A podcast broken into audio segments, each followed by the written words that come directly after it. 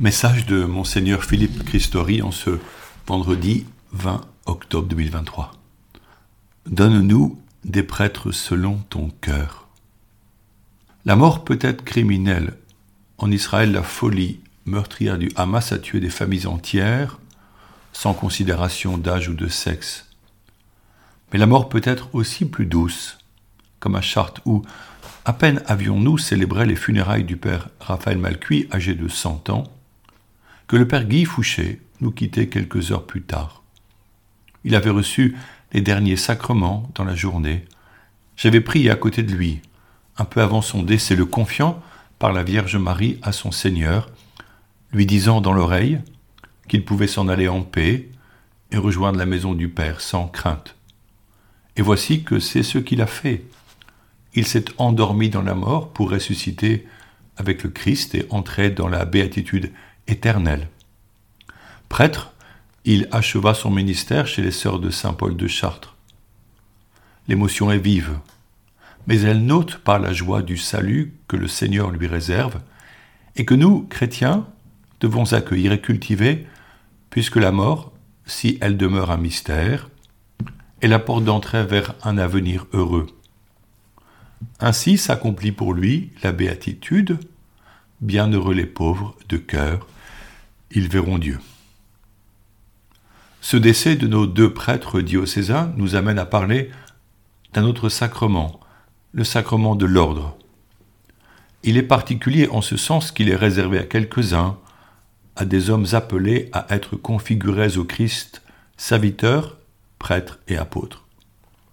Ce n'est pas un sacrement universel, contrairement aux autres, mais un sacrement au service de tous les fidèles dans l'Église.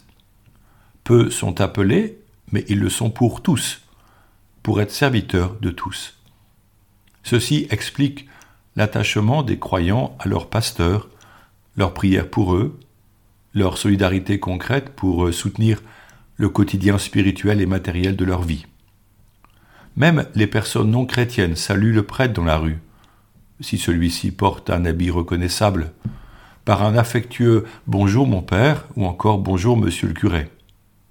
J'en ai fait plusieurs fois l'expérience, de la part de chrétiens comme de musulmans, notamment lorsque j'étais curé près de la gare de l'Est à Paris. C'est le Christ qui a choisi des hommes pour leur transmettre ce don qui s'imprime en eux tel un sceau définitif.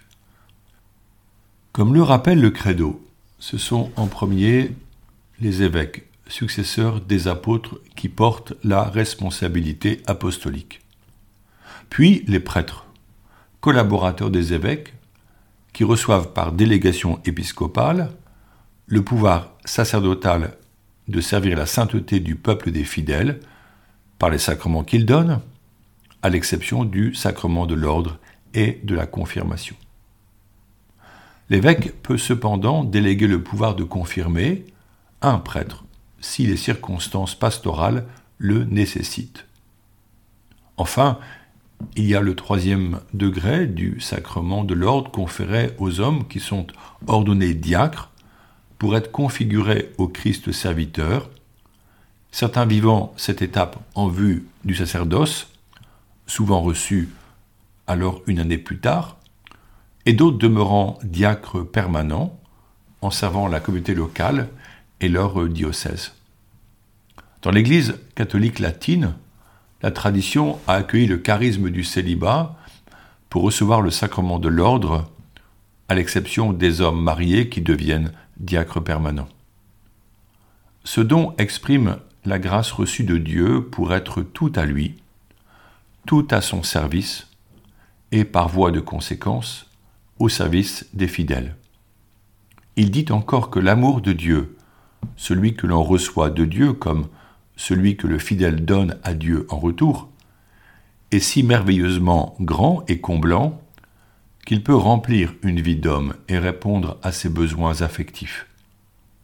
Bien entendu, ceux qui se proposent comme prêtres ne doivent pas vivre cet appel comme un refus de la vocation naturelle du mariage entre un homme et une femme, ni tomber dans un angélisme béat qui ignorerait la dimension charnelle de notre personne, mais discerner la grâce de dépasser cette vocation naturelle afin de recevoir la vocation surnaturelle au célibat pour le royaume.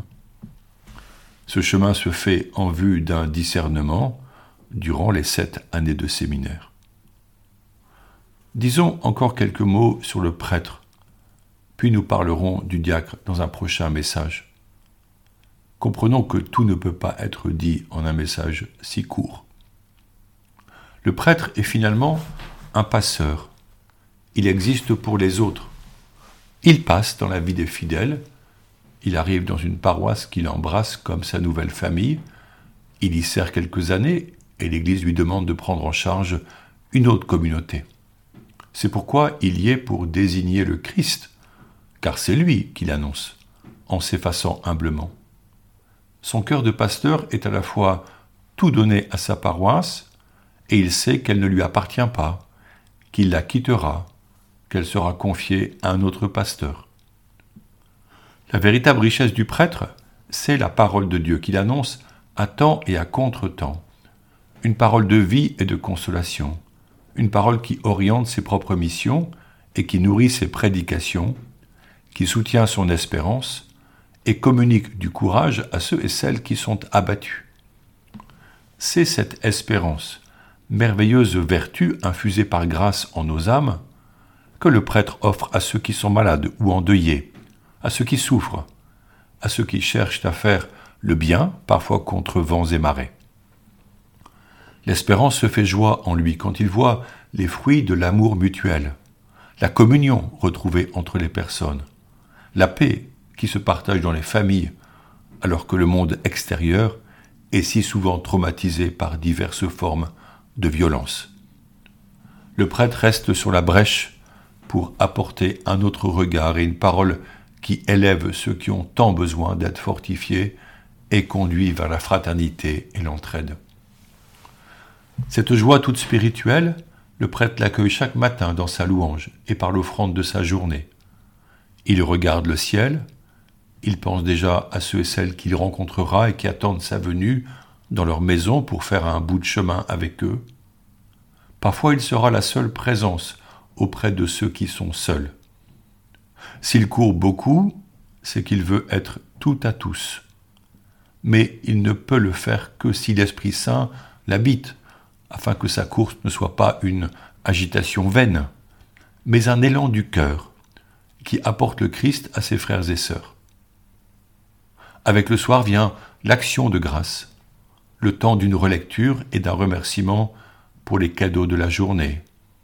Le prêtre se rappelle alors les bienfaits dont il fut le témoin et le bénéficiaire. Il revoit les visages souriants, mais aussi les visages éplorés qui l'ont accueilli afin que leur soit partagée par lui une parole de réconfort. Il passe, le prêtre, en faisant le bien, puis il se retire avec délicatesse. Son ministère prend des formes variées, même si le petit nombre de prêtres les conduit aujourd'hui à servir en paroisse comme vicaire, puis souvent comme curé.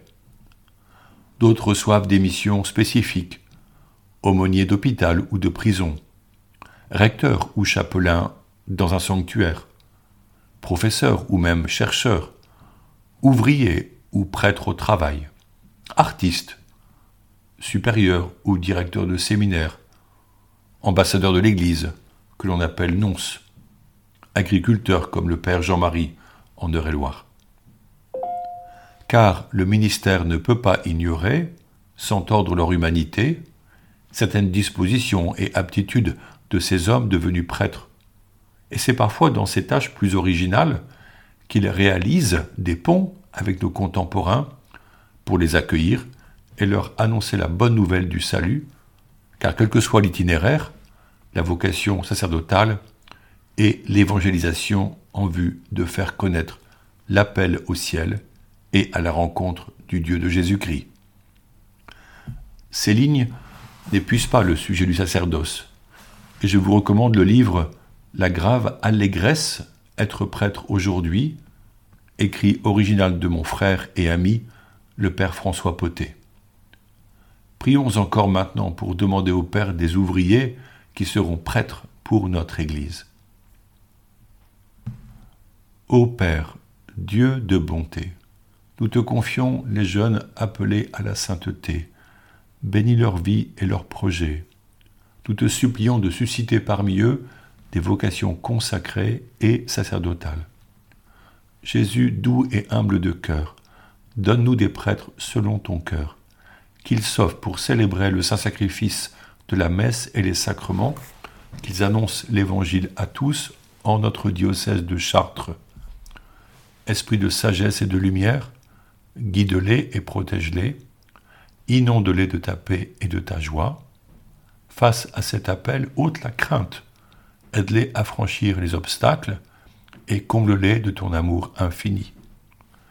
Sainte Mère de Dieu, Notre-Dame de Chartres, intercède pour ces jeunes si généreux, aide les parents à accueillir la vocation de leur enfant, nous t'en remercions. Amen. Bonne journée.